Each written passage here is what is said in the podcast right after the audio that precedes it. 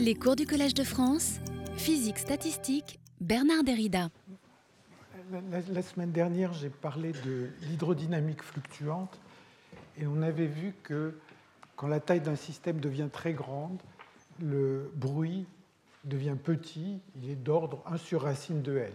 Et donc, pour essayer de comprendre ce qui se passe dans la limite d'un faible bruit, j'avais commencé à vous parler de l'équation de Langevin. Je vais terminer aujourd'hui d'en parler pour arriver à ce qu'on appelle euh, l'équation de Hamilton-Jacobi. Et on verra plus tard euh, aujourd'hui comment cette équation peut s'écrire également dans le cadre de l'hydrodynamique fluctuante, c'est-à-dire pour des systèmes euh, étendus. Donc je vous rappelle la, question, le type de question qu'on se posait dans le cadre d'une équation de Langevin. On avait une variable, ça pourrait être un vecteur, quelques variables qui évoluent avec une partie déterministe plus un bruit. Et ce bruit, on va supposer qu'il est petit. Il est nul, c'est un bruit blanc gaussien, et ce bruit est supposé être petit. je mets un epsilon delta de t moins t. Ce qu'on voudrait, c'est, dans le régime stationnaire, c'est-à-dire si on attend très longtemps, trouver la probabilité stationnaire P de Q qui va être de la forme E puissance moins un certain phi de Q sur epsilon. Et ce phi de Q, c'est ce qu'on appelle un quasi-potentiel en général. dans, dans, des cas à l'équilibre, euh, ça se réduit au potentiel. Enfin, il y aura un petit facteur 2 qui vient de la normalisation qu'on a pris ici. Mais ce phi de Q, c'est un quasi-potentiel. Et le but est d'essayer de savoir comment le calculer pour des systèmes de basse dimension. Alors ça généralise donc la notion de potentiel ou de poids de Boltzmann ou d'énergie libre. Alors, il y a toute une théorie qui est due à Friedlin et Wenzel, que je ne vais pas décrire ici, d'ailleurs j'en serais sans doute incapable, et qui, qui traite le cas de systèmes dynamiques avec euh, par exemple, beaucoup de, points fixes, beaucoup de points où f de q s'annule. Ici, je vais faire une hypothèse simple qu'il n'y a qu'un seul, un seul point fixe, un seul point fixe, c'est-à-dire tel que f de q bar égale 0, hein, et un seul point fixe, disons, attractif ou stable.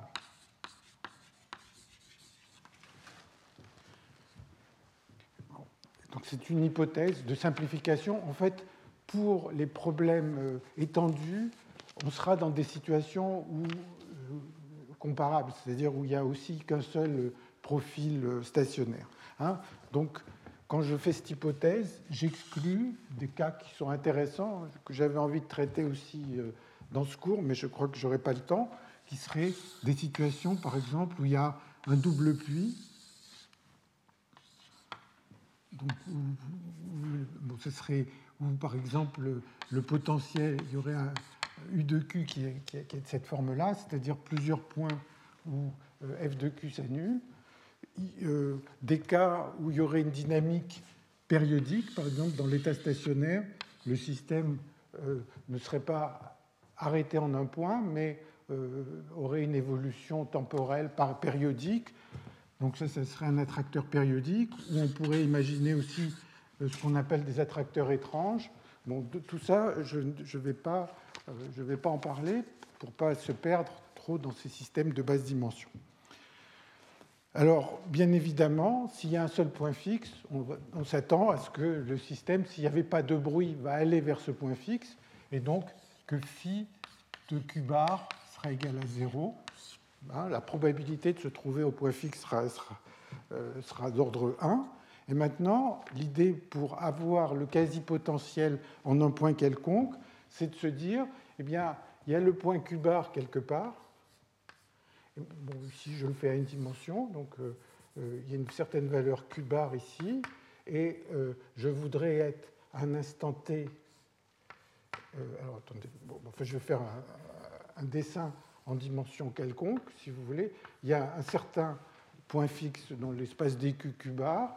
Je me pose la question quelle est la probabilité de se trouver en Q à un certain instant, ben, il va y avoir a priori beaucoup de chemins, mais ce qui va se passer, c'est que dans les limites d'un faible bruit, il y a un seul chemin qui domine, qui va me permettre d'aller de l'état stationnaire, où le système se trouve pratiquement tout le temps, vers une certaine valeur de Q qui est là. Donc il va y avoir un chemin qui domine, et euh, on va donc écrire que le quasi-potentiel phi de Q sur epsilon, ça va être égal à maximum.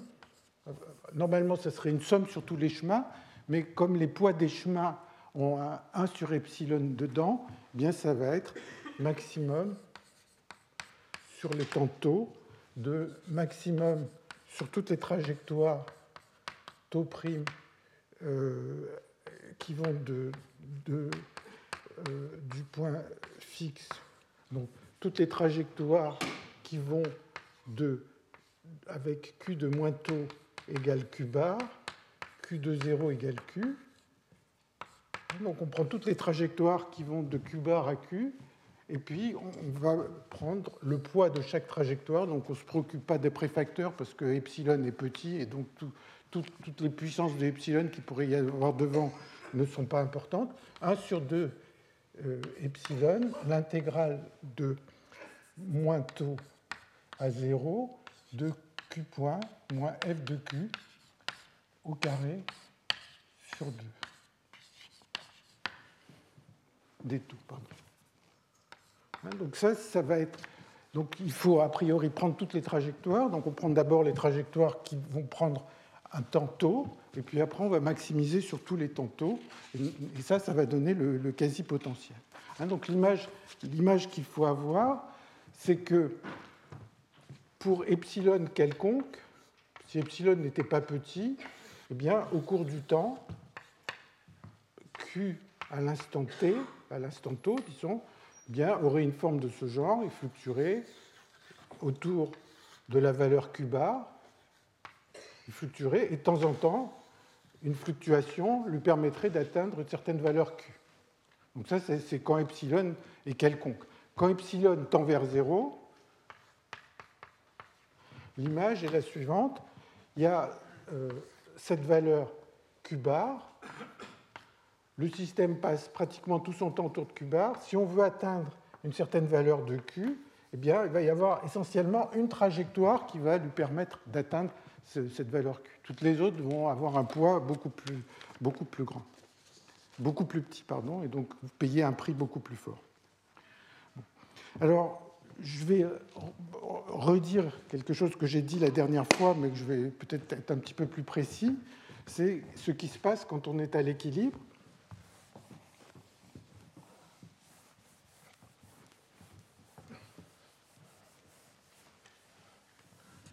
Donc, quand on a une dynamique d'équilibre,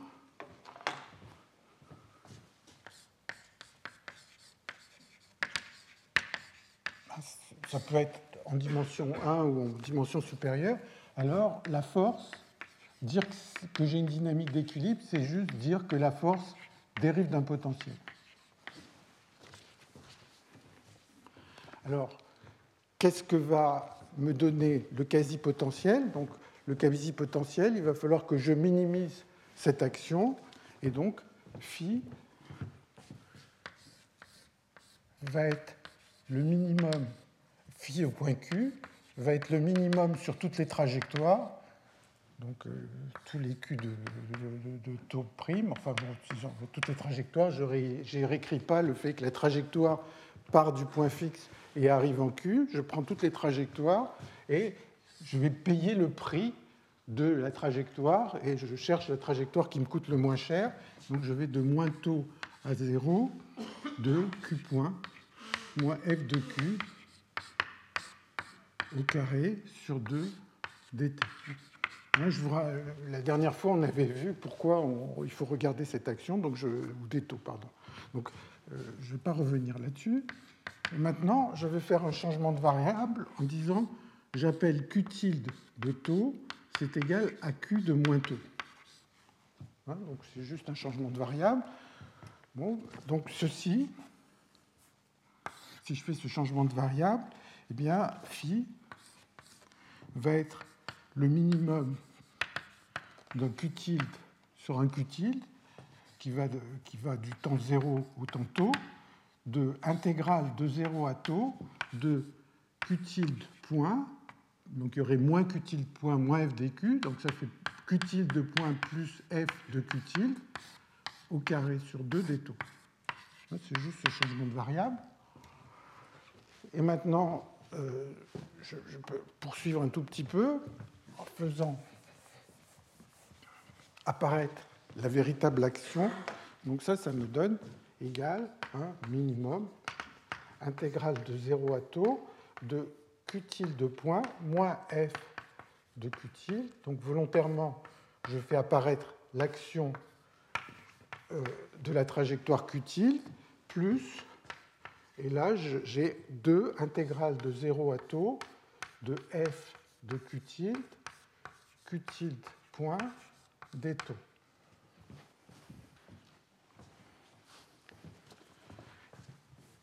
J'ai fait un changement de variable, j'ai enlevé un terme, j'ai enlevé, disons, le terme euh, qui n'est pas diagonal, hein, le terme croisé, je l'ai rajouté ici, et maintenant, comme ça dérive d'un potentiel, ceci, je peux le calculer, et c'est 2 U de Q moins, moins U de Q de Q bar. Donc en fait, ce terme, il est tout intégré, donc il ne dépend pas de la trajectoire. Et donc, si je veux minimiser phi de Q, il faut que je minimise cette action. Il y a un terme que je, n'ai pas, peux pas le toucher, je ne peux pas le minimiser, il est fixe. Et puis il y a ça, et celui-là, il y a une façon très simple de le minimiser, c'est de dire q tilde de point égale f de q tilde, c'est-à-dire que la trajectoire q tilde, eh bien, elle suit la dynamique normale, et donc le mieux que j'arrive à faire, c'est de, de, prendre pour q tilde la trajectoire qui retourne à l'équilibre, et euh, ça va annuler complètement cette action, et donc ça me donne ce à quoi je pouvais m'attendre, c'est que le quasi-potentiel, il est donné par effectivement le potentiel. Comme je vous le disais, il y a ce facteur 2 qui, tient juste du fait que je n'ai pas mis un 2 dans, cette définition du bruit. Après, c'est juste une question de, choix. Donc ça, ça me dit la chose suivante, que je vous avais déjà dit la dernière fois, c'est que au cours du temps, ici il y a Q bar, la trajectoire qui va atteindre une certaine valeur de Q, c'est exactement la même trajectoire avec laquelle le système relaxe. Ça, c'est quand le système est à l'équilibre. Quand il est hors d'équilibre, je vais prendre un exemple et on va voir que ceci n'est pas vrai. là, c'est trajectoire 1 et trajectoire 2. Donc elles sont identiques. Quand on n'est pas à l'équilibre, je vais prendre euh, l'exemple euh, que j'avais déjà évoqué dans le passé, c'est f de q égale une force constante moins du sur dq. Alors, je peux donc, et ça, je le prends sur un cercle avec q compris entre 0 et 1. Et donc tout ça est périodique. Hein. J'ai une dynamique sur un cercle avec une force constante. Donc ça veut dire que cette force va euh, contribuer à établir un courant. Donc, s'il y a un courant, le système est hors d'équilibre. Alors, je peux définir un pseudo-potentiel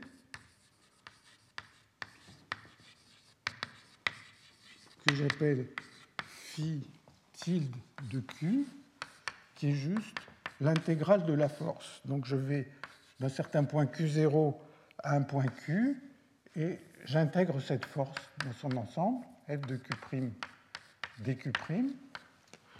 Donc,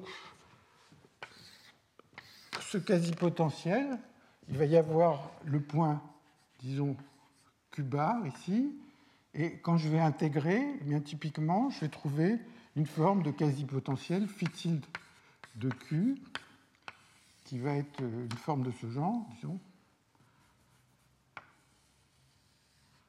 Et le point important, c'est que quand je, vais, quand, je, quand je calcule ce quasi-potentiel, que je vais à 0 ou que je vais à 1, eh bien, je ne retombe pas sur la même valeur. Souvenez-vous que tout ça est sur un cercle, donc quand j'arrive au point 1, c'est comme si j'étais au point 0, mais en réalité, quand j'intègre cette, euh, cette, force, quand j'intègre cette force, l'intégrale, ce sera simplement f si je prends un cercle d'unité. Donc, en général, il va y avoir une différence entre ces deux bords.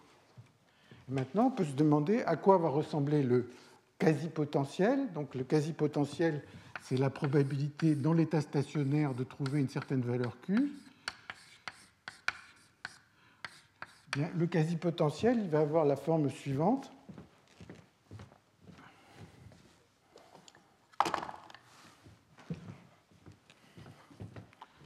Il va avoir essentiellement la forme de ce pseudo-potentiel qui est simplement obtenu en intégrant, et puis au-delà, il va être constant. Donc quand il va dépasser euh, ce maximum, il va être constant. Donc voilà à quoi ressemble le quasi-potentiel dans ce cas-là. Alors, à quoi ressemble une trajectoire d'excitation? Bien, si je prends un point qui se trouve ici, comment j'atteins une fluctuation ou une déviation? La trajectoire qui monte et la trajectoire qui descend sont identiques. Donc, pour des points qui sont dans cette partie courbe du quasi-potentiel, eh bien, la trajectoire pour fabriquer une fluctuation ou la trajectoire pour relaxer sont les mêmes. Par contre, si je prends un point qui se trouve ici, eh bien, pour, euh, si je, faisais le dessin du potentiel, euh, je continuais par périodicité, si vous voulez, pour atteindre ce point, eh bien, la trajectoire la plus économique, hein, ce, que, ce, que, ça me coûte, c'est combien il faut que je monte, un peu comme en montagne, comme, combien il faut monter de, de mètres, c'est ça qui me fatigue. Et donc, pour atteindre ce point, la trajectoire pour y aller va être cette trajectoire-là. Je vais plutôt passer par le sommet. Par contre, manifestement, si je suis en ce point, que je relaxe, je laisse le système relaxer, eh bien la trajectoire de relaxation va être celle qui, qui, va vers la droite. Et donc vous voyez que le système hors d'équilibre, dans cet exemple très simple, a cette propriété que la trajectoire qui amène à une fluctuation n'est pas la même que la trajectoire euh, avec laquelle cette fluctuation relaxe. Alors, dans cet ordre d'idées, je vais maintenant euh, essayer d'écrire ce qu'on appelle l'équation de Hamilton-Jacobi, qui est empruntée à la mécanique analytique. Et en fait, cette équation d'Hamilton-Jacobi, je vais l'établir ici, et on l'établira un peu plus tard euh, aujourd'hui dans le cas de l'hydrodynamique fluctuante pour des systèmes étendus.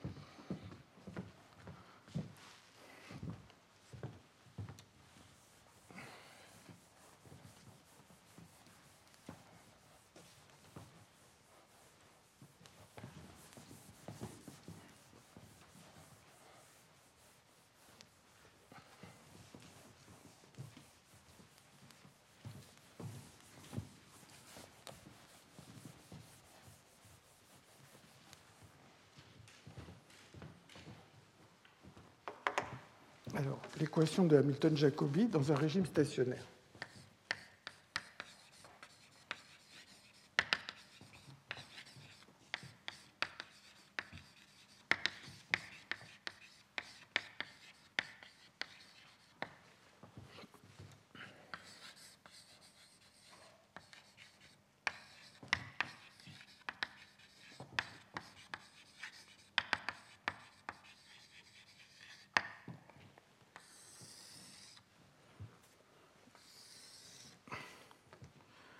l'idée est très simple.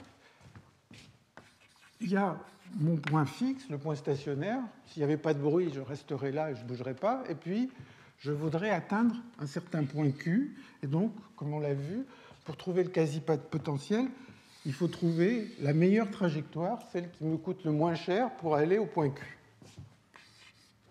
Et a priori, je peux avoir autant de temps que je veux pour le faire. Le plus souvent, il faut un temps le plus long possible. Mais euh, bon. Et maintenant, je me dis, si je suis au point Q à un certain moment, bien cette trajectoire, elle a bien dû passer par un autre point, Q', un tout petit, pardon, Q', un tout petit instant avant. Donc, hein, donc je vais essayer d'analyser, de dire pour aller en Q, il a fallu d'abord arriver à Q'. Encore une fois, si vous prenez cette idée en montagne, je vais aller là-haut, euh, je vais d'abord essayer de passer par le refuge, et puis après, je ferai la, dernière étape. Mais là, je regarde juste le, petit euh, intervalle de temps final. Donc, on a envie de se dire la probabilité d'atteindre Q au bout d'un temps en étant parti de Q bar, eh bien, ça va être l'intégrale sur tous les points possibles où j'aurais pu passer, la probabilité d'atteindre le point Q' en un temps un petit peu plus court, et puis la probabilité, pendant le temps d'étau, d'aller de Q' à Q. Alors on se dit que si ce temps d'étau est petit, eh bien Q' et Q vont être à côté l'un de l'autre, parce que le, bruit va pas me permettre de, ni le bruit ni la force ne vont pas me permettre de faire des grandes distances. Alors, si je mets, mets la forme du quasi-potentiel, donc, euh, euh, donc je dis que ceci c'est puissance moins phi taux de Q sur epsilon, hein, toujours quand je suis dans un faible bruit, eh bien, cette intégrale, elle va être dominée par le point Q', un certain point Q' qui va rendre euh, cette probabilité maximum. Hein. A priori, si epsilon n'était pas petit, ben je pourrais, il, y aurait beaucoup de trajectoires, je pourrais arriver de, multiples façons au point Q, mais là, comme c'est très très raide, eh bien, pour arriver en Q, il y a un Q' qui est le mieux, le plus facile pour l'atteindre, et donc le phi, phyto de Q, il va être de la forme donc, euh, donc je, vais, je, vais, dire que Q' c'est un Q moins delta Q, hein, puisqu'ils sont tout près. Donc au lieu de parler de Q', je vais appeler delta Q. Et donc phyto de Q, c'est le minimum sur tous les delta Q de phi de taux moins d taux Q moins delta Q.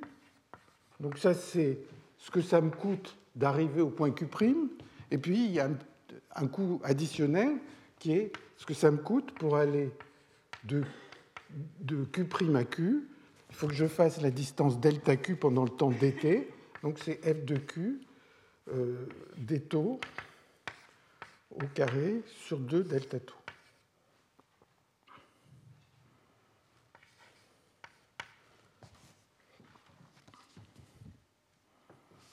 J'espère que je mets les delta aux bons endroits. Donc normalement, c'est le. Ici, j'écris Q point moins F de Q au carré sur 2. Et si je ne me suis pas trompé, là j'ai un petit doute en l'écrivant, mais je pense que j'ai refait le calcul, donc je pense que j'ai mis les delta aux bons endroits. Mais sinon, c'est rien du tout de, de, le corriger. Quand on est face au tableau, on a un peu plus de mal à le voir. Donc ça, c'est ce qui va me donner la probabilité d'arriver au bout d'un temps tôt en Q. Mais maintenant, pour le quasi-potentiel, peu m'importe, ça n'a pas d'importance le moment où j'y arrive. Donc en fait, le phi de taux ne m'intéresse pas. Et donc j'ai écrit ça dans le régime stationnaire directement pour le quasi-potentiel phi. Maintenant, cette quantité-là, c'est phi de q moins dφ sur dq delta q, hein, puisque delta q est petit. Et donc, vous voyez maintenant que chercher le minimum sur tous les delta q, bah, chercher le minimum, c'est une forme quadratique, c'est en delta q carré. Euh, donc je peux trouver le minimum et remplacer. Et je veux que phi de q, qui est là, égale phi de q plus quelque chose. Et donc le quelque chose, il faut qu'il vaille zéro. Hein, donc la seule chose que j'ai à faire, c'est de, de, chercher le minimum en delta q, de calculer la contribution du minimum et de dire que la contribution de ce minimum est égale à zéro. Et donc ça, ça me conduit à l'équation de Hamilton-Jacobi.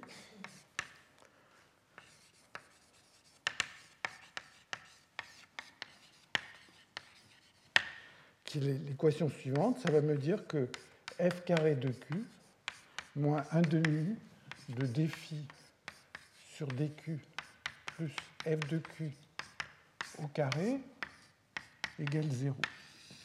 Donc voilà une équation que doit satisfaire euh, le quasi-potentiel, que le système soit à l'équilibre ou pas, euh, que la force dérive d'un potentiel ou pas. Ça, c'est l'équation de Hamilton-Jacobi que doit euh, satisfaire le phi. Petit, détour là que je ne vois pas très bien, mais l'équation, j'en suis sûr, je l'ai bien vérifié. Et donc ça, c'est une formule qui est valable en dimension quelconque. Alors, non seulement il y a cette euh, équation d'Hamilton-Jacobi, mais j'ai quelque chose en prime. En prime, bien, j'ai cherché l'optimum. Hein, donc, encore une fois, l'équation d'Hamilton-Jacobi, elle revient à dire voilà, delta Q est petit, je cherche le minimum, il faut que le minimum de tout ce qui sort là est égal à 0 pour que phi de Q soit égal à phi de Q. Mais ce que j'ai en prime, c'est ce que vaut delta Q. Et donc, ça me, ça me dit que delta Q, hein, si je cherche l'extrémum, il vaut f de Q plus dφ sur dq fois delta fois détour. Donc, ça me donne la trajectoire optimale.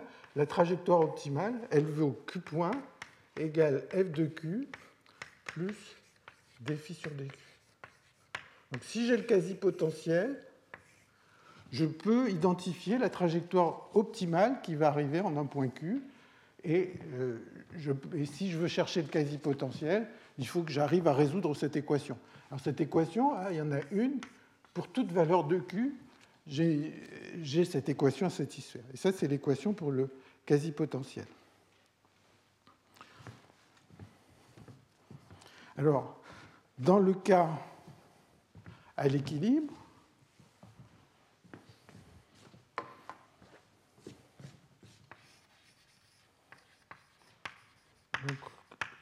C'est ce qu'on a vu tout à l'heure, c'est que quand f dérive d'un potentiel, j'écris à une dimension, mais ça pourrait être le gradient en dimension quelconque, alors phi est égal à 2 u de q moins u bar u de q bar.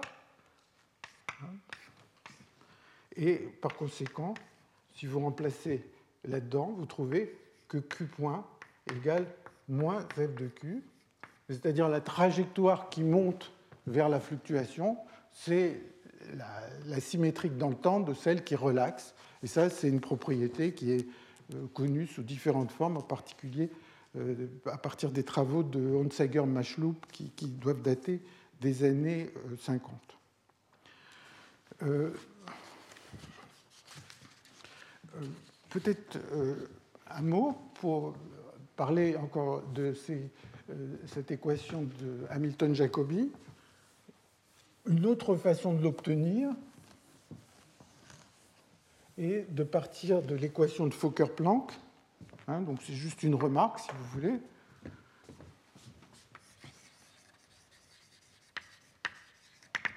Équation de Fokker-Planck.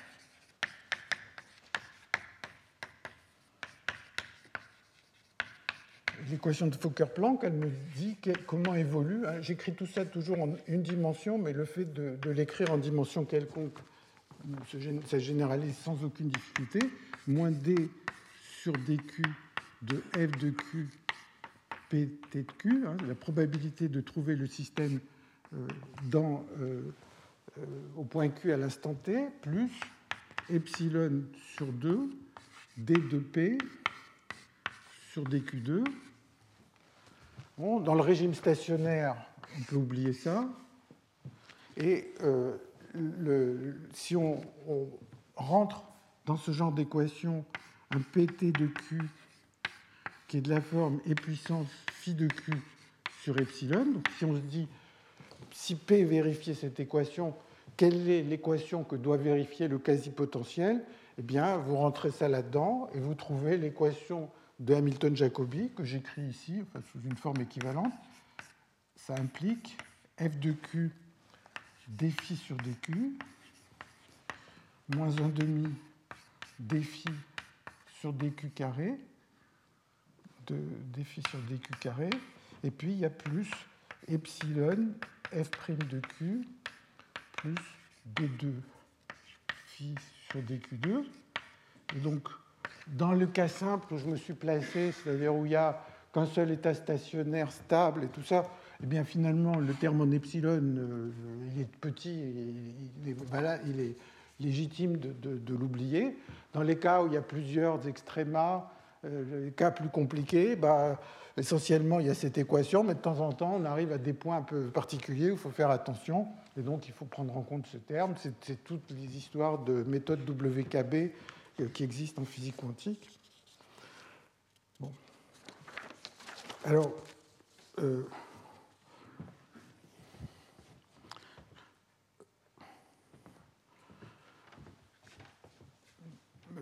je voudrais faire encore une, une, autre remarque et donner un tout petit exemple.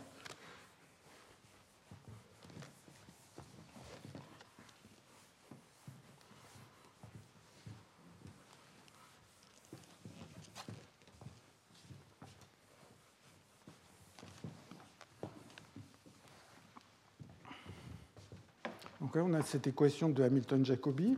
Et maintenant, en dimension euh, plus grande que 1, elle va s'écrire gradient de phi plus la force au carré moins la force au carré égale 0. Et euh, euh, je, euh,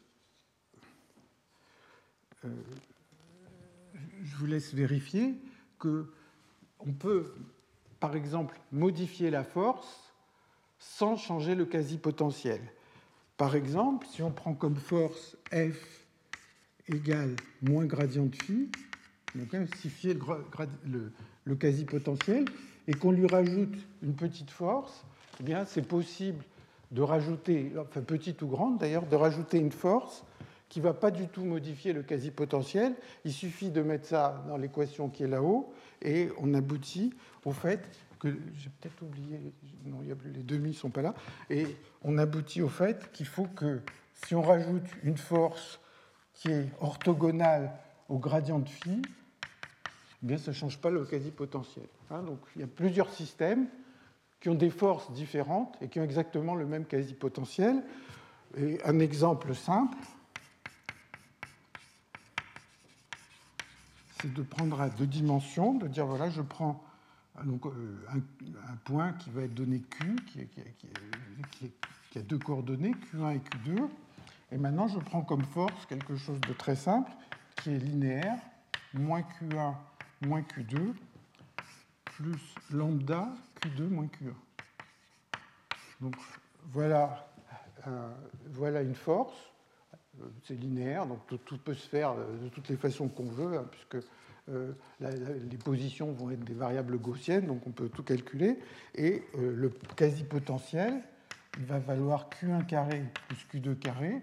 Et la chose importante, c'est qu'il ne dépend pas de lambda. Donc il y a des systèmes qui ont des forces différentes et qui n'ont pas le même euh, et qui ont le même quasi-potentiel. Alors, donc, cette équation de Hamilton-Jacobi, elle a l'air un peu compliquée, mais a priori, euh, dans cet exemple-là, je vous encourage éventuellement à le faire si ça vous amuse, c'est facile. Vous mettez la force, vous cherchez quel est le phi qui est solution de cette équation. Et vous allez trouver ce phi qui ne dépend pas de lambda. Et a priori, on peut si on avait euh, une force qui était non linéaire, si on rajoute des termes non linéaires, eh bien on peut, en, travaillant avec l'équation Hamilton-Jacobi, calculer tout le développement du quasi-potentiel autour du point fixe. Donc hein, on, va, chercher tous les coefficients de manière perturbative. C'est peut-être pas très amusant à faire, mais ça ne pose aucune difficulté de principe. donc voilà on arrive à cette équation de Hamilton-Jacobi, et ça, ça marque la fin de ce que je voulais dire sur l'équation de Langevin. En fait, j'avais d'autres aspects, peut-être que si j'ai un peu de courage, je les mettrai dans, les notes. Mais maintenant, je vais passer à l'aspect des systèmes étendus, et donc cette théorie qui date du début des années 2000, qui est la théorie des, macroscopiques ou des, fluctuations macroscopiques. Normalement, c'est 12. la théorie des fluctuations macroscopiques.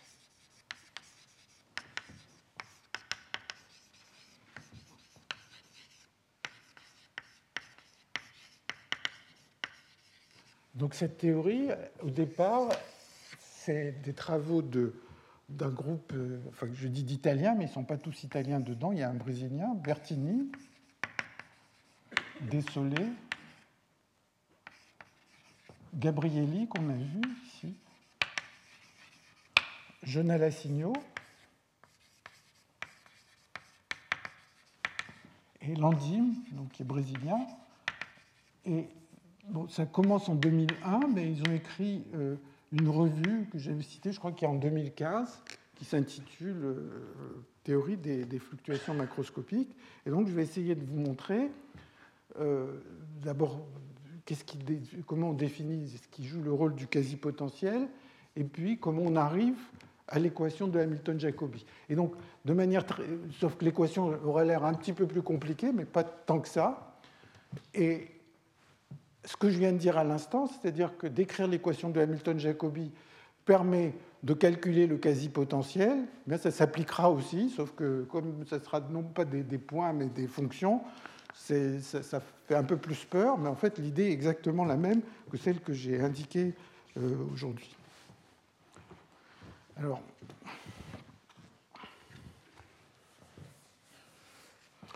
quand on prenait l'équation de Langevin,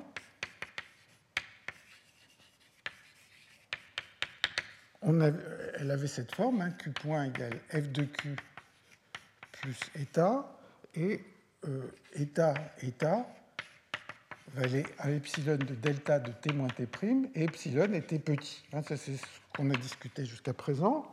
Et maintenant, on a l'hydrodynamique fluctuante.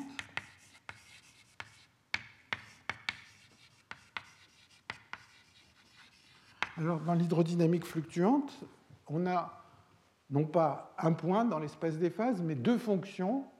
On a à chaque instant un profil de densité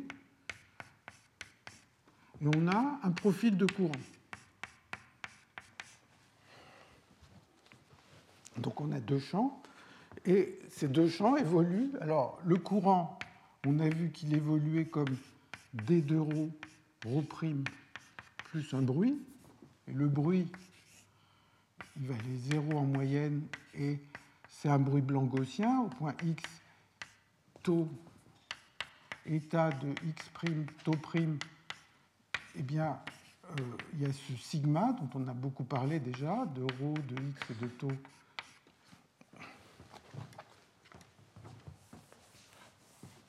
Et puis il y a deux deltas, un delta spatial et un delta temporel, mais bon, c'est essentiellement la même chose.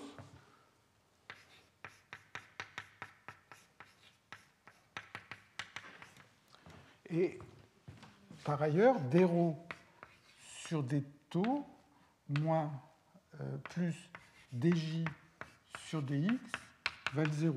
Bien sûr, ça je le fais à une dimension, mais on pourrait le faire en plusieurs dimensions d'espace.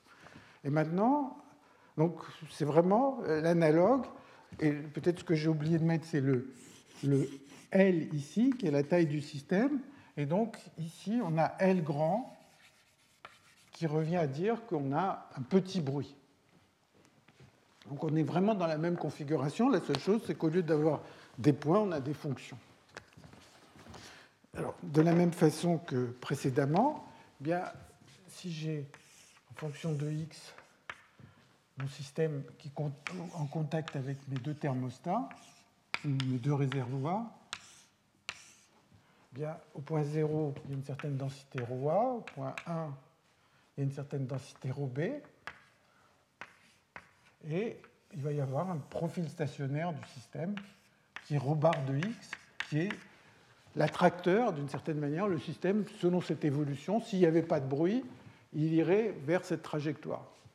Et maintenant, ce que je me pose comme question, c'est quelle est la probabilité de voir un autre profil de densité, de voir un profil, je ne sais pas, par exemple comme ça, quelle est la probabilité de voir ce ρ de x à un instant t Et cette probabilité de voir un ρ de x, donc hein, c'est de, voir une certaine fonction de ρ de x, eh bien, ça va être de la forme L est grand, donc le bruit est petit, ça va être L, une certaine fonctionnelle de ce ρ de x. Et ce que j'ai raconté tout à l'heure pour obtenir l'équation de Hamilton-Jacobi, ça va fonctionner de la même façon. Quand L est grand, il y aura une seule trajectoire qui va m'amener de la trajectoire blanche à la trajectoire rouge, hein, puisque euh, le L est là pour faire que euh, la somme sur toute la trajectoire va se réduire à une trajectoire unique. Et pour obtenir Hamilton-Jacobi, je vais dire que pour arriver à ρ de x, à l'instant auparavant, il aura fallu que je sois dans, une, euh, dans une, un profil de densité ρ de x moins delta ρ de x, juste avant, avant de, de, faire le pas final pour aller vers ρ de x, je, je, serais passé par un profil euh, euh, précédent. Et donc, euh,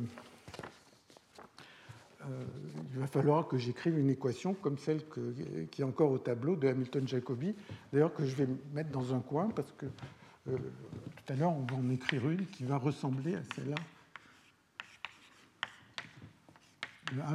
comme ça vaut 0, le 1,5, on peut l'enlever si on veut.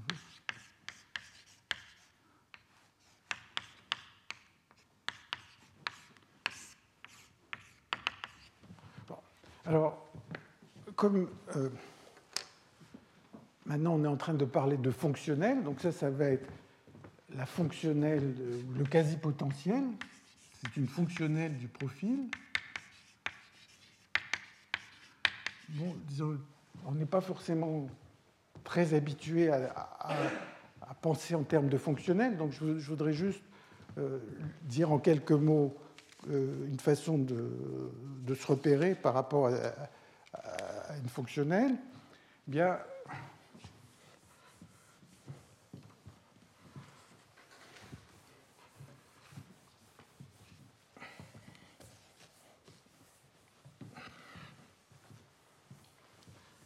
Imaginons que je prenne un de ces modèles dont on a déjà discuté. Donc il y a des particules qui sautent d'un site à l'autre avec des règles d'exclusion ou, des règles plus ou moins compliquées.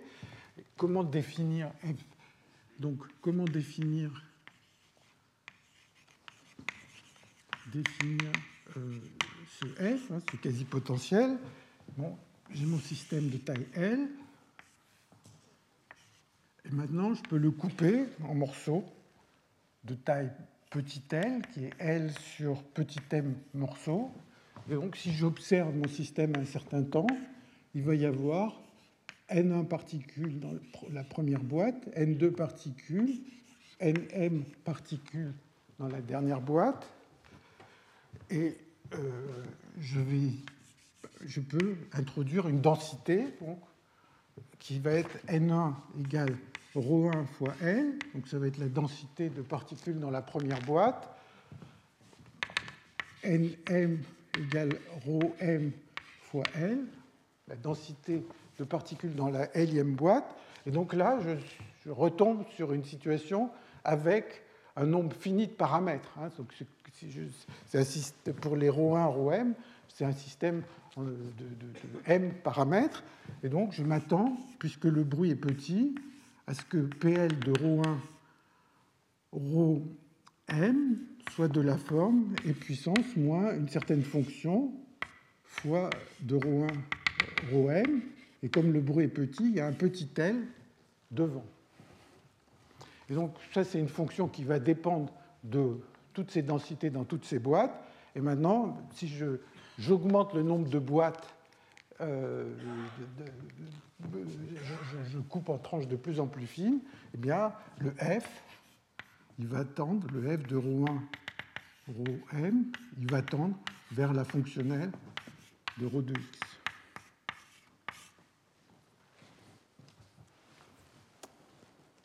Alors, il y a quelque chose euh, qui va nous tomber euh, de manière facile, et on va apprendre quelque chose de ça. En, à partir d'une remarque sur les fonctions euh, génératrices ah non, je ne voulais pas l'effacer celui-là.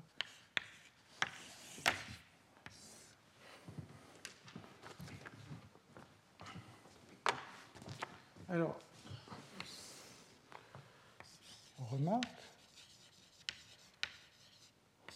très souvent, enfin, en physique statistique ou même dans d'autres domaines, c'est plus pratique de penser en termes de fonction génératrice des quantités. Donc la fonction génératrice, ça va être, si je connais la probabilité d'avoir N1, Nm, hein, donc ben, je laisse mon système évoluer, les particules sautent dans tous les sens, et puis je prends une photo à un certain moment, et sur cette photo, je trouve un certain nombre de particules dans chacune des boîtes. Puis après, je laisse encore évoluer, je reprends une autre photo et tout ça. Et donc, de cette manière, je vais avoir un histogramme du nombre de particules dans la première boîte, dans la millième boîte, et ça, c'est la probabilité. Et donc, ce qui est plus enfin, ça peut être pratique d'introduire la fonction génératrice n1 plus alpha m nm, hein, donc c'est la moyenne avec cette probabilité. Et euh, vous voyez que si le P a cette forme, donc je, le remplace ici, eh bien, ça va être une intégrale d1, d m. Alors, cette chose-là, ça va être e puissance L 1 sur m somme sur i de alpha i rho i. Juste vous remplacez les nm par ce qu'ils valent. Et puis ici, j'ai moins f de ρ1, ρm. Et donc, parce qu'il y a un L devant, eh bien, tout ça va être dominé par le choix des ρi qui rend ça maximum. Et donc, quand vous, le grand G, ce sera le maximum sur tous les ρi de ça. Mais la chose importante, c'est que ceci, ça va être e puissance L, un G de alpha 1, alpha L. Donc, la dépendance dans L, elle est telle que je l'ai écrite. Donc c'est d'une certaine manière ce qu'on appellerait euh, d'habitude l'extensivité. Hein, ces quantités-là, c'est un peu comme des fonctions génératrices ou des fonctions de partition. Et donc, il y a une espèce d'extensivité qui dit que ceci est proportionnel à L. Alors, bon, toutes ces fonctions, enfin, il y, a un L ici. Si je prends la fonction génératrice, il y a un L aussi. Bon, Qu'est-ce que j'apprends à partir de là? Eh bien, J'apprends la chose suivante. Supposez que je m'intéresse aux corrélations entre le nombre de particules dans euh, la boîte I et la boîte J. Alors l'intérêt de toutes ces fonctions génératrices, c'est que quand on veut calculer les fonctions de corrélation, c'est juste, il suffit de dériver ces fonctions. Il suffit de dériver euh, le log de cette fonction. Donc, je ne sais pas, appelons ça psi. Et donc ça, ça va être D2 psi sur D alpha i, pardon, pas D2 psi, D2 log psi sur D alpha i, D alpha j. Hein, donc c'est juste un calcul élémentaire. Hein, chaque fois que je dérive par rapport à alpha, ça fait descendre à n. Donc voilà ce que me donnent ces corrélations. Et donc, à cause de cette extensivité dont je viens de parler, qui est encore écrite, eh bien ceci, ça va être L D2G sur D alpha I, D alpha J. Et donc, ce que vous voyez, c'est que les, N, bah, c'est un nombre de particules. Si j'ai envie de penser en termes de densité, ça, ça va me dire que les densités, hein, les NI, ils sont égales à L sur petit m fois ρ i. Donc ce que ça m'implique, c'est que ρi, ρj, chaque n vient avec un L, ils vont être en 1 sur L.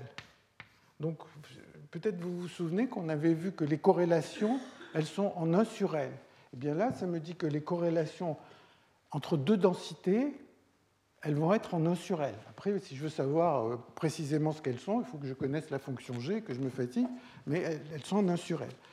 Euh, mais ça m'apprend quelque chose de plus. Si je continue à prendre des dérivés, ça me dit que ρi, ρj, ρk, il va être en 1 sur L2. Et ρi, ρj, ρk, ρl, il va être en 1 sur L3. Donc je peux déjà savoir la façon dont toutes les corrélations vont décroître avec la taille du système. Et vous vous souvenez sans doute que j'avais dit que bien que les corrélations soient faibles, comme elles sont à longue portée, eh bien, elles ont des effets sur les fluctuations de toutes les quantités qu'on peut, qu'on peut essayer de considérer. Donc, ce que je veux dire, c'est que pratiquement gratuitement, dès qu'on a une forme de ce genre et que on peut développer, prendre des dérivés par rapport au alpha, eh bien, on a toutes ces corrélations qui sont de cette forme. Alors maintenant, j'en viens à essayer d'obtenir l'équation de Hamilton-Jacobi.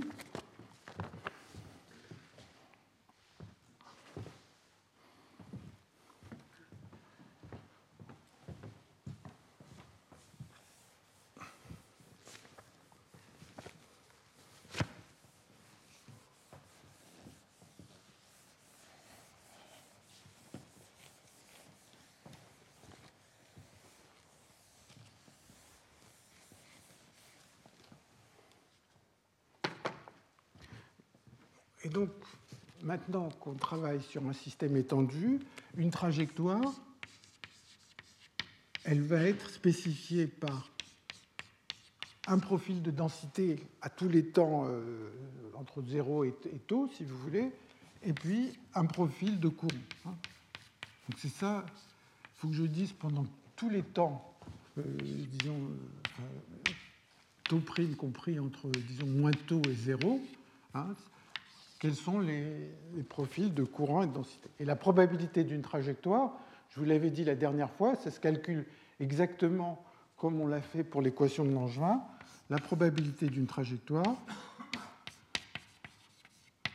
ça va être E puissance moins L. L, c'est la taille du système, c'est le bruit qui est petit, et euh, intégrale de 0 à taux, des taux, intégrale de 0 à 1 dx, et puis J plus d rho, rho prime sur 2 sigma de rho au carré. Au carré. Et si on avait envie de rajouter un champ qui dépend de la position, il y aurait ce terme-là. Bon, j'en parle pas, mais enfin, j'en parle pas, mais il va réapparaître euh, d'une certaine manière. Mais ce, qui est facile à, comprendre, c'est que ça, ça provient simplement, enfin une façon de comprendre, c'est simplement l'hydrodynamique fluctuante. On avait vu que le courant, il est égal à d de rho prime plus un bruit. Et le bruit a une variance sigma. Donc, qu'est-ce qu'on a écrit là? On a écrit que J plus D de rho prime, c'est un bruit gaussien de variance sigma. Donc on n'a pas écrit des choses tellement compliquées. Et maintenant, eh bien, on va refaire le même coup que euh, pour euh, l'équation de Hamilton-Jacobi. On veut dire que la probabilité dans l'état stationnaire est de la forme moins L, une fonctionnelle de ρ de x. Et euh, bon, le, coût, ça, c'est la probabilité d'être dans ce profil cette probabilité, eh si je pense en termes de trajectoire, eh je vais dire que pour être en ρ de x à un instant donné, mais l'instant importe peu puisque je suis dans le régime stationnaire, il fallait que je sois dans un point voisin à l'instant précédent, et puis que je paye le prix du trajet et le prix du trajet, c'est plus des taux intégral de 0,1 dx. Et là, j'ai j plus d de rho, rho prime au carré, sur 2 sigma. Et euh, donc ça, c'est le prix que j'ai payé. Il y a un certain courant qui s'est produit pendant cet instant. Et maintenant, comment le delta rho est, relié au courant, j'ai cette loi de conservation, j'ai que delta rho. Sur, on a, la loi de conservation, c'est d rho sur dt plus dj sur dx égale 0. Donc c'est delta rho égale moins dj sur dx dt. Et donc, vous voyez, on va faire le calcul, qui n'est pas très compliqué, mais vous voyez que ici, j'ai quelque chose qui est quadratique dans ce courant.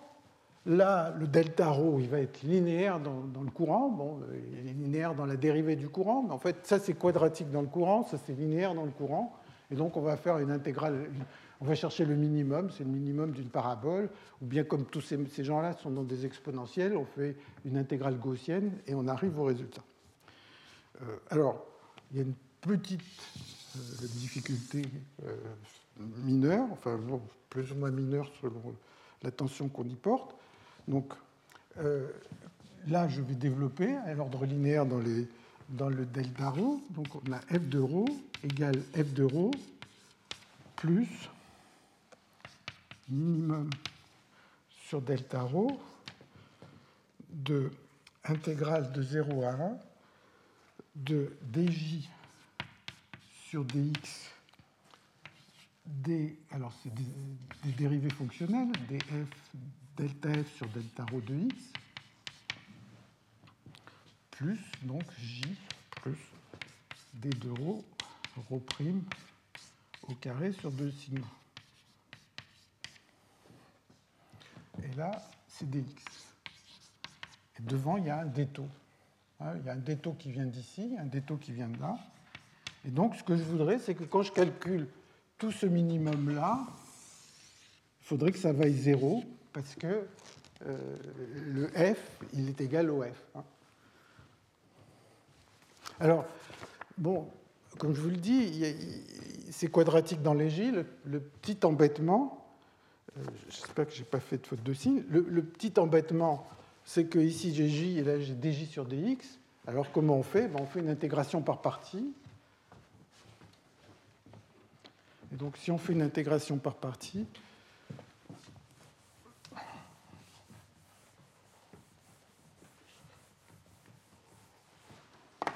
si on fait une intégration par partie, on obtient intégrale de 0 à 1 de j, alors il y a un moins, j d sur dx de delta de f sur delta de rho de x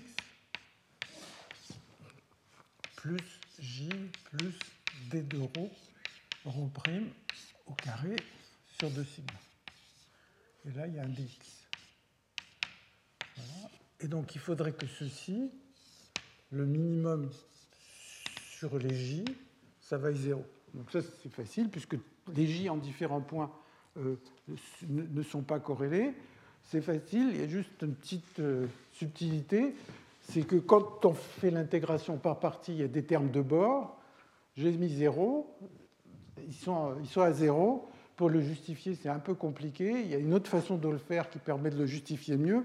Peut-être avec des mots, c'est juste de dire que dans tout ça, j'ai écrit une loi de conservation du nombre de particules, mais en fait, quand on est pile au bord, il y a des échanges avec les réservoirs, et donc le nombre de particules n'est pas conservé. Donc il n'est pas conservé, il faut faire attention à ces conditions au bord. Donc si on, fait attention, il n'y a pas de terme de bord. Mais en fait, de temps en temps, euh, on s'inquiète un peu à cause de ça. Donc oublions ces termes de bord, on arrive à ça. Et maintenant, ben, j'intègre sur J comme j'ai fait tout à l'heure, et j'arrive à l'équation de Hamilton-Jacobi, qui est l'équation suivante. Euh, j'espère que je l'ai quand même écrite. Donc, Hamilton-Jacobi, elle me dit que intégrale de dx, 1 sur 2 sigma de rho,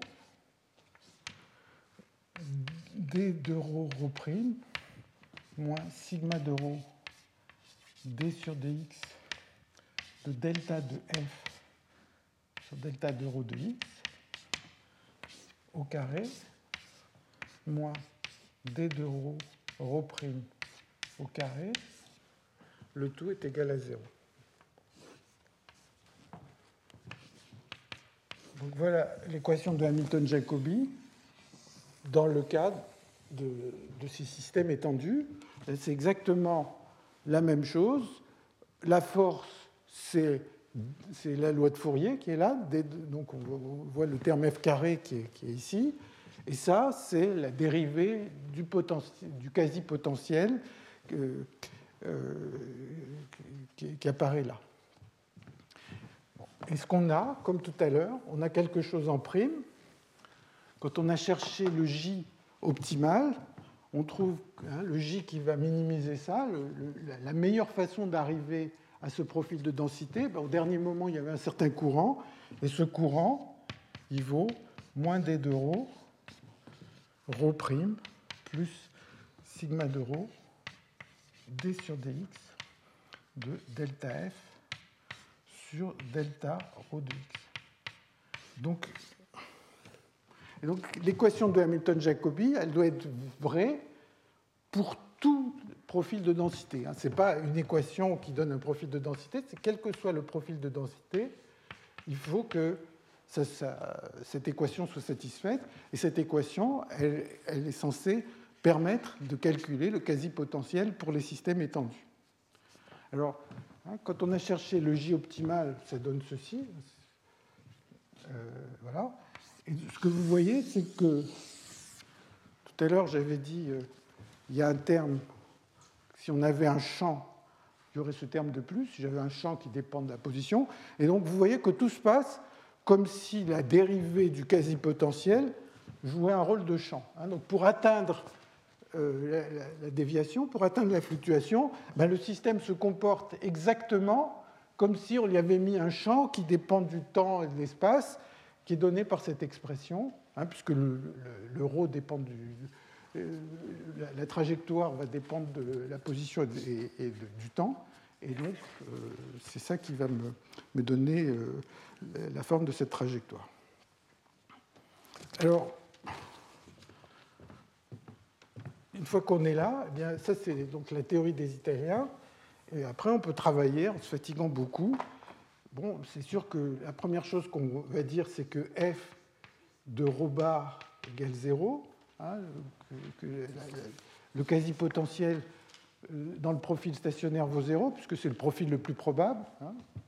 Hein, donc, la probabilité d'un profil, c'est égal à une puissance moins LF. Donc f vaut 0. Mais aussi, si c'est le profil le plus probable, j'aurai delta de f sur delta rho euh, en rho bar qui vaudra 0. Et puis après, ben, je peux essayer de, faire une théorie de perturbation euh, de ces équations au voisinage de rho bar. Donc je vais dire, bon, ben, ça c'est à l'ordre 0 à la distance de rho bar. À l'ordre 1, il ne se passe rien puisque c'est l'extrémum. Et puis à l'ordre 2, je vais, je vais dire f de rho de x bien, ça va être une intégrale sur x sur y de a de x de y, rho moins rho bar de x, rho de y moins rho bar de y. Et puis, euh, je mets ça dans les équations de Hamilton-Jacobi et je trouve je trouve des équations que vérifient les fonctions de corrélation. Ça me permet, je peux a priori tout développer comme ça.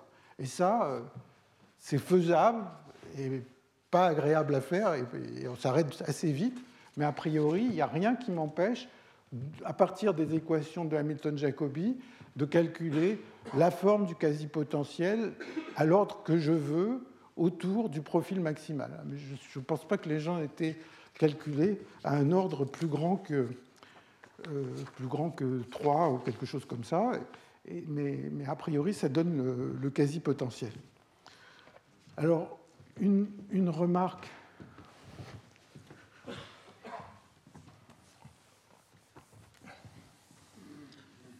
que je fais, euh, c'est qu'est-ce qui se passe à l'équilibre?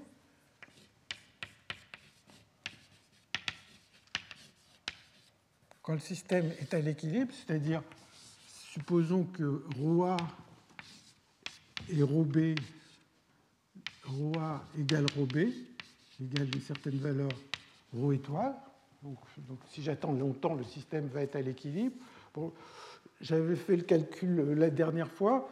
C'est un calcul, euh, un calcul assez facile à faire on peut montrer que le quasi-potentiel, peut-être je le mettrai dans les notes, c'est peut-être pas la peine d'y passer trop de temps, le quasi-potentiel, dans le cas d'équilibre, est donné par l'intégrale de 0 à 1 de f de rho de x moins f de rho étoile moins rho de x moins rho étoile f prime de rho étoile où f, c'est l'énergie libre, f de ρ, c'est l'énergie libre par unité de volume.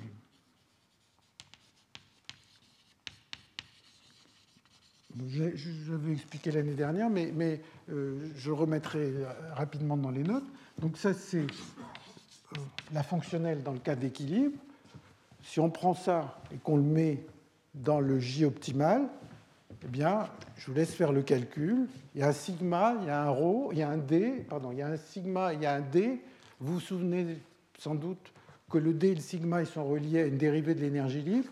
Donc, quand vous mettez ça là-dedans, vous trouvez qu'à l'équilibre, eh bien, J est égal à plus d de rho, prime, ce qui indique ce qu'on a vu plusieurs fois, c'est que la trajectoire pour atteindre la fluctuation, c'est euh, l'opposé de la trajectoire de relaxation.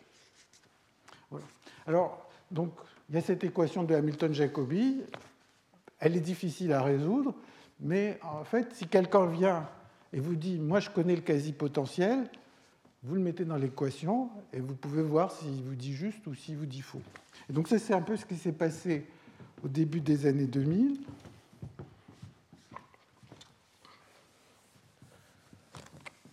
En fait, par une méthode microscopique, donc je vais, dont je vais, dire, je vais parler un peu plus tard,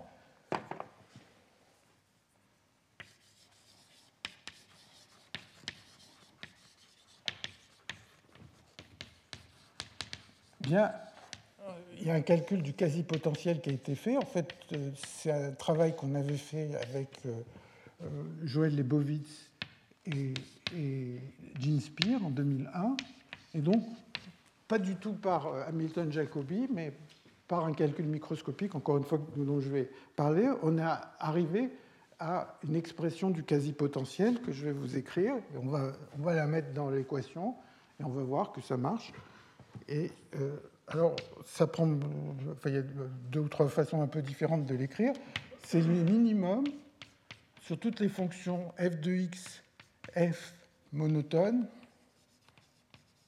et f de 0 égale ρ a, f de 1 égale ρ b, de quelque chose qui est intégrale de 0 à 1. Alors, il y a une partie qui est facile, qui est une, euh, une distribution de Bernoulli, en fait, B de ρ de x, f de x, hein, je vais dire ce que c'est que ce B, plus log de f' de x sur ρa moins ρb. Et, B, c'est juste euh, fois dx. Donc ça, c'est la formule de, ce, euh, euh, de cette fonctionnelle dans le cas de l'exclusion symétrique.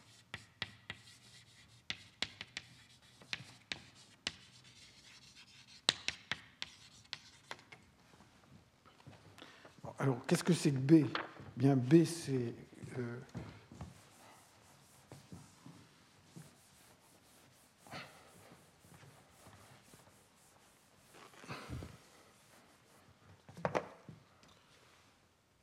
P de ρ et de F, c'est égal à ρ log de ρ sur F plus 1 moins ρ log de A moins ρ sur F. Ah, A moins F, pardon. donc c'est euh, la distribution qu'on observerait si on, joue à pile ou face, par exemple. Hein, si vous avez Attendez je prenne les notes correctement. Donc là, c'est la distribution de Bernoulli. Donc si vous tirez à pile ou face, euh, vous avez. Euh, donc si vous tirez pile, si vous avez une pièce qui est, faussée, donc elle, tombe sur pile avec probabilité F, et elle tombe sur face avec probabilité 1 moins f. Et si vous calculez la probabilité d'observer n rho pile. Hein, normalement, vous allez observer la loi des grands nombres, euh, nf, quand, vous tirez, faites n tirages, ça, ça va être e puissance moins n, j'espère que j'ai mis le, n, le moins au bon endroit, b de rho et de f. Donc, c'est cette distribution de Bernoulli qui a cette forme-là. Et donc, vous voyez que euh, euh, il faut chercher le, f optimal qui vérifie tout ça. Euh, bon, quand on cherche quelle est l'équation pour ce f optimal,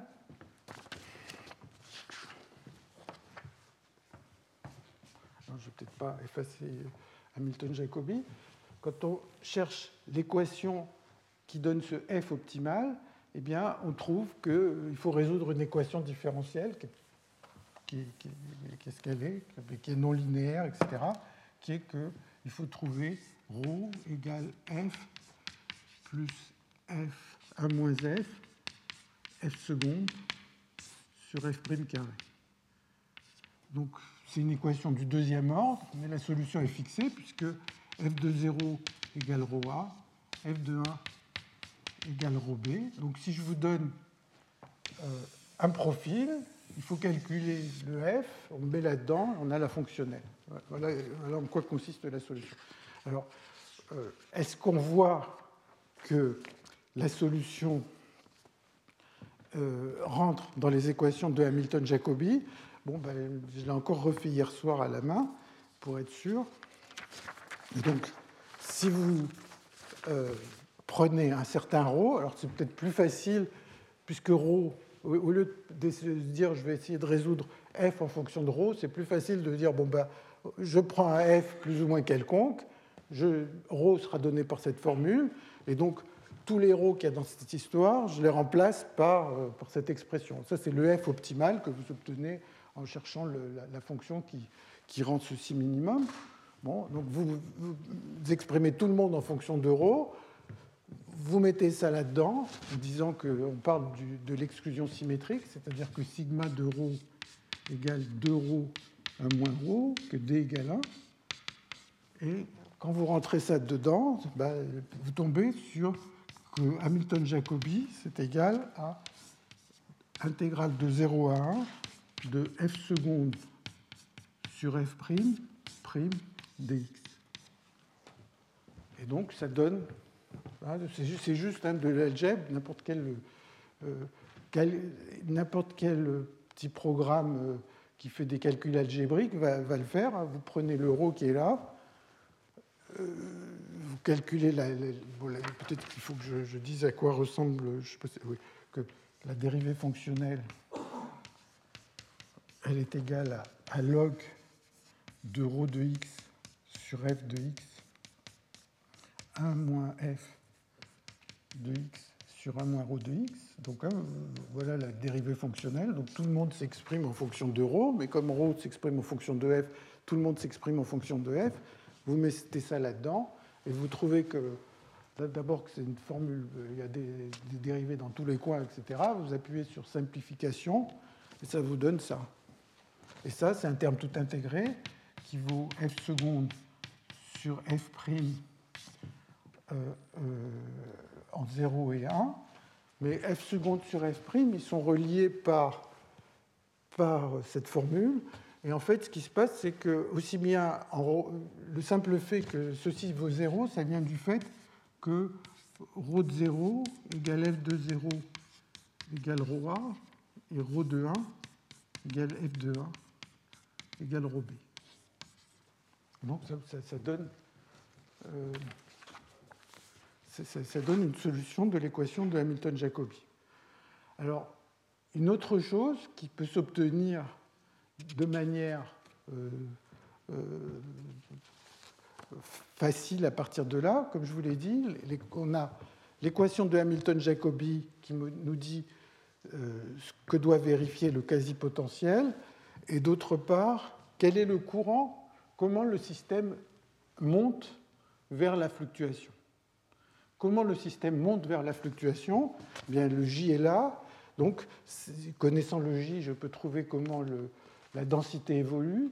Et d'une certaine manière, il y a un miracle qui est un petit peu incompris, c'est-à-dire que c'est le, calcul qui le donne, mais il nous donne que la fonction f, ben, la façon dont elle évolue, c'est moins d2f sur dx2. Donc quand on fait le calcul, on dit quelle est la trajectoire optimale qui m'amène à une fluctuation? Eh bien, le F antidiffuse. Alors, il antidiffuse. Je suis en train de monter, il antidiffuse. Donc, ça veut dire que si je regardais vers le passé, je verrais ce F diffuser. Et s'il diffuse, au bout d'un temps très très long, ça veut dire que ça, je prends n'importe quelle fonction f de x, elle évolue selon cette antidiffusion vers le passé. Donc, c'est comme si elle, évoluait selon la diffusion vers le futur. Et donc, au bout d'un temps très très long, la solution va être f à l'instant taux égale moins l'infini va être ρA 1 moins x plus ρBx, hein, puisqu'elle antidiffuse. Euh, et, si je regarde avec l'euro, ça me dit que l'euro, il tend vers euh, f seconde tend vers 0, donc l'euro et le f deviennent identiques. Et le f ici, c'est justement le profil stationnaire. Donc en fait, bon, bah, quand je vais vers moins l'infini, le système va bien vers le profil stationnaire comme je m'y attends. Alors quand je dis que c'est un peu mystérieux, d'une certaine manière, on, tombe sur quelque chose qui antidiffuse vers le passé, qui est cette fonction f, et on peut se demander, et je n'ai pas de réponse à l'heure actuelle, dans le cas général de l'équation de Hamilton-Jacobi, est-ce qu'il y a quelque chose qui antidiffuse avec peut-être pas, pas, une constante de diffusion constante, mais un peu comme on l'a vu dans la fonction de Green, est-ce qu'il y a quelque chose qui antidiffuse et qui me ramène vers le profil stationnaire? Je pense que c'est une question qui a, son intérêt. Euh, alors, juste pour terminer avec ces histoires, euh, bon, donc ça c'est un des exemples pour lesquels on connaît le quasi-potentiel. Il y a quelques autres exemples pour lesquels on connaît le quasi-potentiel qui ont tous, si j'ai bonne mémoire, quelque chose à voir avec un sigma qui est quadratique en rho. Mais autrement, à l'heure actuelle, on ne connaît pas le quasi, on ne sait pas résoudre ces équations autrement que de manière perturbative, comme je l'ai dit. Et même, je ne sais même pas, je n'ai pas vu passer un développement en disant quand la différence de densité au bord est petite, hein, puisque quand la différence de densité est nulle, c'est le cas d'équilibre, et là on connaît le quasi-potentiel, j'ai dû l'écrire tout à l'heure, eh bien, quand on est proche de l'équilibre, à mon avis, on n'a pas euh, d'expression, et on se dit que sans doute une méthode perturbative devrait permettre de le faire. Alors, je, le dis, euh, peut-être que quelqu'un connaît la réponse, mais moi, je ne l'ai pas vu passer. Alors, ce que je vais faire pour terminer, c'est de commencer à vous expliquer d'où ce type de résultat est sorti. Et il est sorti d'une solution euh, qui est euh, euh, du modèle microscopique, qui, est inspiré de, méthodes qui ont été beaucoup utilisées dans les chaînes de spin quantique, donc, dont on va entendre parler tout à l'heure. Donc, c'est ce qu'on appelle une méthode matricielle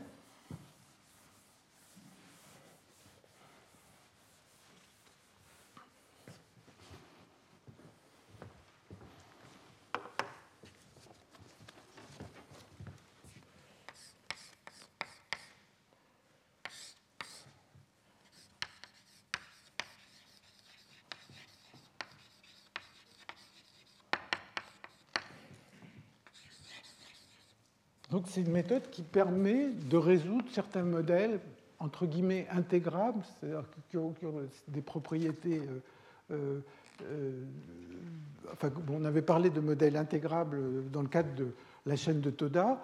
Ici, c'est intégrable, mais pas dans le sens où il y a beaucoup de quantités conservées, mais plutôt dans le sens où on est capable de calculer les vecteurs propres et, les valeurs propres d'un certain opérateur d'évolution. Donc je vous rappelle ce que c'est que le modèle d'exclusion symétrique. Vous avez un système de longueur L. Donc c'est un système classique, hein, bien que les méthodes soient empruntées des, chaînes de spin quantique. Et euh, les sites sont soit vides, soit occupés par une seule particule. maintenant, des particules rentrent avec un certain taux, ici, alpha, et sortent avec un taux gamma, et là aussi, ils sortent avec un taux bêta, ils rentrent avec un taux delta.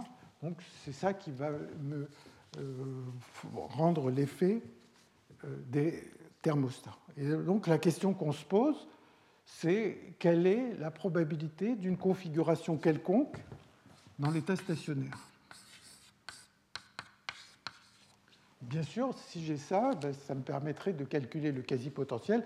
Quand j'ai ça, il faut me fatiguer encore un peu plus pour calculer le quasi-potentiel, mais ça, c'est un peu l'équivalent pour un système à l'équilibre de dire c'est le poids de Boltzmann.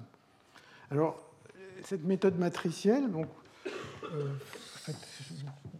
il y a peut-être d'autres façons euh, un peu plus compliquées ou un peu différentes de résoudre ce problème. D'ailleurs, notre orateur euh, Gunther Schutz, il, avait contribué à ça à certains moments, mais finalement, il y a une méthode qui est peut-être conceptuellement un peu plus facile à utiliser, qui est la méthode matricielle, qui est de se dire bon, quelle est la probabilité d'avoir un certain nombre d'occupations. Donc le nombre d'occupations sur chaque site, il vaut 0 ou 1. Hein. Chaque site est soit occupé, soit vide. Il y a deux puissance L configurations. Quelle est la probabilité d'observer une configuration donnée, que je spécifie par la donnée de tous ces nombres d'occupations Et euh, la, méthode matricielle, elle suppose elle va supposer quelque chose et on va après coup vérifier que cette supposition est correcte. Elle suppose que cette probabilité est donnée de la manière suivante. Alors j'utilise des, notations de physique quantique hein, standard. elle est donnée par un produit de matrice qui va du site 1 au site N. Donc je, je regarde mon système et puis en regardant s'il est occupé ou vide, j'ai deux matrices qui valent D ou E. Ça, s'il est occupé, s'il est vide. Et je forme comme ça un produit de matrice. Quand je vois que le premier site est vide, je mets une matrice E. Ensuite, je mets une matrice E, je mets une matrice D, une matrice E, D, D, D et E. Et donc, le poids de cette configuration, ici, vaudrait W E carré D E D3E. Puis il y a une constante de normalisation devant, dont on reparlera un peu plus tard. Et donc l'idée, c'est de se dire, essayons de voir s'il n'y a pas euh, l'état stationnaire ne pourrait pas se mettre sous cette forme. Et la réponse est oui, mais à condition que, bien sûr, si je prends n'importe quoi comme matrice et comme euh, vecteur, il n'y a aucune chance que ce soit la, bonne solution. Mais dans le cas présent, en fait, ce qu'on avait pu montrer, c'est que si les matrices et les vecteurs vérifient des règles algébriques qui sont assez simples, que le vecteur de gauche, hein, donc ça, c'est une matrice, là c'est un vecteur à gauche, et ça c'est un vecteur à droite. Donc ceci c'est un nombre. Hein. Alors, si ça vérifie alpha E moins gamma D égale W, bêta D moins delta E V égale V, bien euh, DE moins ED égale D plus E, alors Hein, on va le voir. Alors, si j'ai des matrices et des vecteurs qui vérifient ces règles algébriques, si je le mets, si je calcule les poids à partir de ces matrices, je n'ai pas encore dit comment on calcule les poids ni à quoi ressemblent ces matrices, mais ça me donne l'état stationnaire. Alors, je vais essayer de, le montrer. Euh, en fait, le montrer, ce n'est pas très compliqué, mais il faut faire le bilan. Normalement, il faudrait voir pour chaque configuration si effectivement euh, euh, ça donne bien l'état stationnaire. je vais essayer de le faire en prenant un peu de place. Je vais faire ici.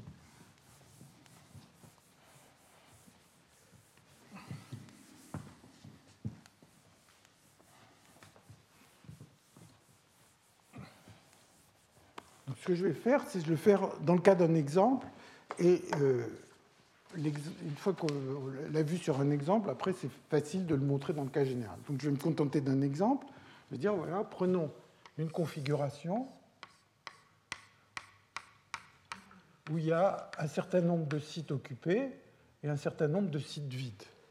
Et donc, je vais supposer qu'il y a n sites occupés et m sites vides ici et n sites occupés.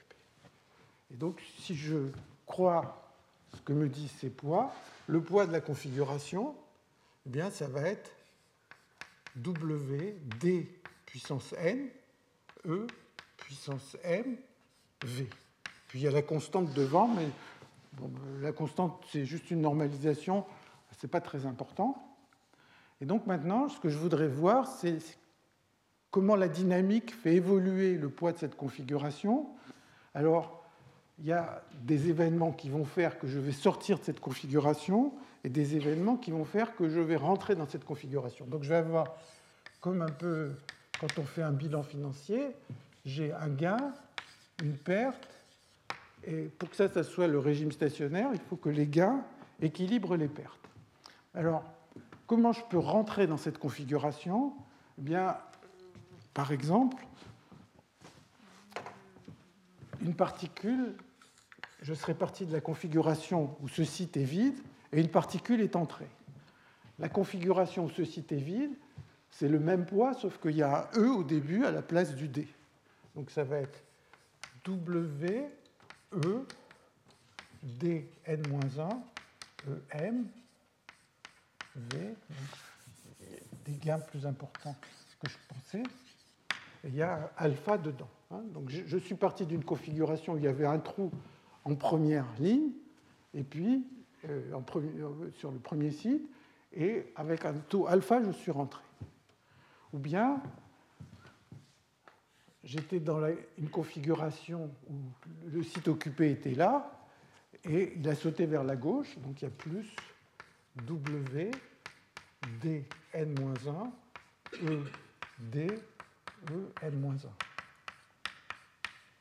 Ou bien, comment j'ai pu rentrer Il y avait une particule qui était sur le site, euh, le dernier site, elle est sortie, donc c'est plus bêta W dn E M-1 dV. Donc ça, c'est la liste des gains. C'est tout ce qui me fait rentrer dans la configuration. Qu'est-ce qui me fait sortir? Eh bien, à chaque endroit rouge, il y a la sortie possible. Pour sortir, il fallait que je sois dans la configuration. Pour, pour sortir, il fallait toujours y être. Et puis, il y avait un taux bêta avec lequel la particule qui est ici est sortie. et puis de même, ici, les pertes, il y a V, DN, EM, V. Donc ça, c'est la perte qui est due au fait que la particule euh, au milieu là, saute vers la droite. Et il y a une perte qui est... Euh, attendez, qu'est-ce que je suis en train de dire Là, c'est gamma. Et là, c'est delta V DN, EM, c'est une particule est entrée par la droite. Et donc, ce que je veux, c'est montrer que euh, y a, tout ça s'équilibre. Alors, je vais faire la différence entre les gains et les pertes, et j'ai organisé le tableau de façon à ce que sur chaque ligne, ça simplifie. Donc, regardons la première ligne. On a E alpha moins gamma D. Mais E alpha, alpha E moins gamma D, c'est juste le vecteur lui-même. Donc cette première ligne, elle se simplifie et elle me donne dn-1, E, elle me donne dm-1 em vw. La deuxième ligne, vous voyez que les deux mots, là, ils se ressemblent beaucoup. La seule différence, c'est que là, il y a ED et là, il y a DE. Mais ED moins DE, c'est égal à moins D moins, moins D plus E. Donc ceci, c'est égal à moins V D m-1, E m-1, D plus E. Et la dernière ligne, je vous laisse le faire, c'est juste, il ne faut pas que je me trompe, ça va être euh, bêta moins, donc ça va donner V, D, N, D, N, E, M moins 1. Et donc quand vous regardez la somme, vous voyez que ce terme-là s'en va avec celui-là, et que ce terme-là s'en va avec celui-là. Et donc ça fait zéro. Et ce qui se passe, c'est que cette simplification, en fait, elle se produit pour toutes les configurations. Et donc ça, ça permet de montrer qu'on connaît euh, l'état stationnaire du système. Et donc l'étape suivante, c'est de savoir est-ce qu'avec ces règles algébriques, on peut calculer quelque chose, et en particulier, est-ce qu'on peut obtenir le quasi-potentiel dont je vous ai parlé tout à l'heure. Je, je, terminerai ça rapidement la prochaine fois, et je parlerai surtout des fluctuations de courant qui euh, eux-mêmes s'appuient sur cette théorie macroscopique des fluctuations. Je vous remercie. Retrouvez tous les contenus du Collège de France sur www.colège-2-france.fr.